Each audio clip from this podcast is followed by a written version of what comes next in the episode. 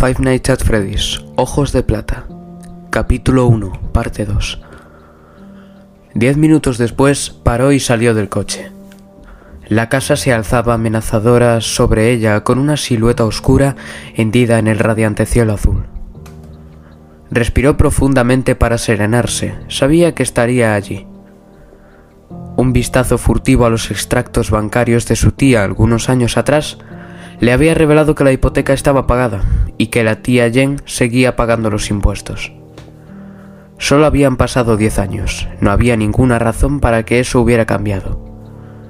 Charlie subió los peldaños despacio, contemplando la pintura desconchada. El tercer escalón tenía una tabla suelta y los rosales se habían adueñado de una parte del porche, donde las espinas daban furiosas dentelladas a la madera. La puerta estaba cerrada con llave, pero Charlie conservaba la suya. Lo cierto es que nunca la había usado. Mientras se la quitaba del cuello y se deslizaba en la cerradura, recordó a su padre colgándole la cadena. Por si la necesitas. Bueno, había llegado el momento. La puerta se abrió con facilidad. Charlie echó un vistazo a su alrededor. No recordaba mucho de la primera época allí. Al fin y al cabo solo tenía tres años y todos los recuerdos se habían desdibujado en una única sensación infantil de luto y pérdida, de no entender por qué su madre tenía que marcharse, de aferrarse a su padre en todo momento, de no confiar en el mundo que la rodeaba a no ser que él estuviera allí, a no ser que lo abrazara con fuerza, hundiéndose en sus camisas de franela y en su olor a aceite, a metal caliente y a él mismo. La escalera se extendía en línea recta delante de ella. Pero no se dirigió hacia allí, sino que entró en el salón, donde todos los muebles seguían en su sitio. De pequeña no se habían dado cuenta, pero la casa era demasiado grande para el mobiliario que contenía. Los objetos estaban muy despredigiados para llenar el espacio. La mesita de centro estaba a una distancia inaccesible y la butaca se encontraba demasiado lejos para mantener una conversación.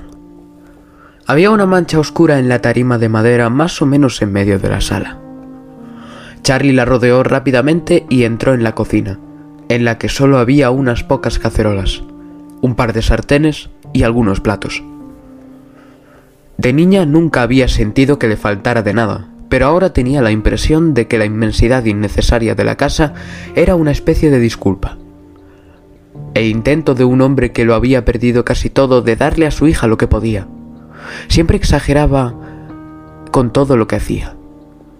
La última vez que ella había estado en aquella casa el ambiente era oscuro y todo daba la sensación de ir mal.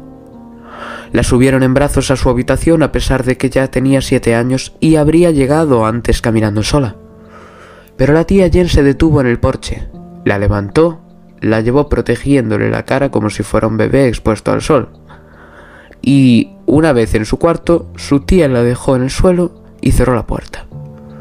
Le dijo que hiciera la maleta, y la niña se echó a llorar porque era imposible que todas sus cosas cupieran en aquella bolsa tan pequeña.